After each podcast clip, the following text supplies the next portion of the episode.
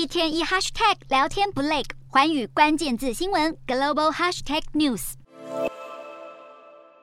一连串枪响，抗议群众立即奔逃。画面中更清楚可见，有伤患倒卧在地，只能靠同伴接应。叙利亚南部省份斯威达周末爆发罕见的反政府示威，甚至有数十人愤而冲进省长办公室，烧毁部分建筑。然而在此之前，压力早就不断累积。两百多人聚集在建筑物外，与守在政府大楼门口前的军警对峙，边高喊推翻总统阿塞德政权。因为食衣住行物价全涨，让大家实在是忍无可忍。叙利亚。因因为长期内战跟西方制裁，币值暴跌，高达九成人口生活在贫穷线以下。另外有一千两百四十万人连温饱都有问题，而抗议所在地斯威达更长期饱受燃料短缺、限电所苦。过去斯威达跟其他爆发内战的城市相比，其实相对平静，但今年陆续有零星民众上街抗议，要求改善生活条件。对于阿塞德政权是新的警讯。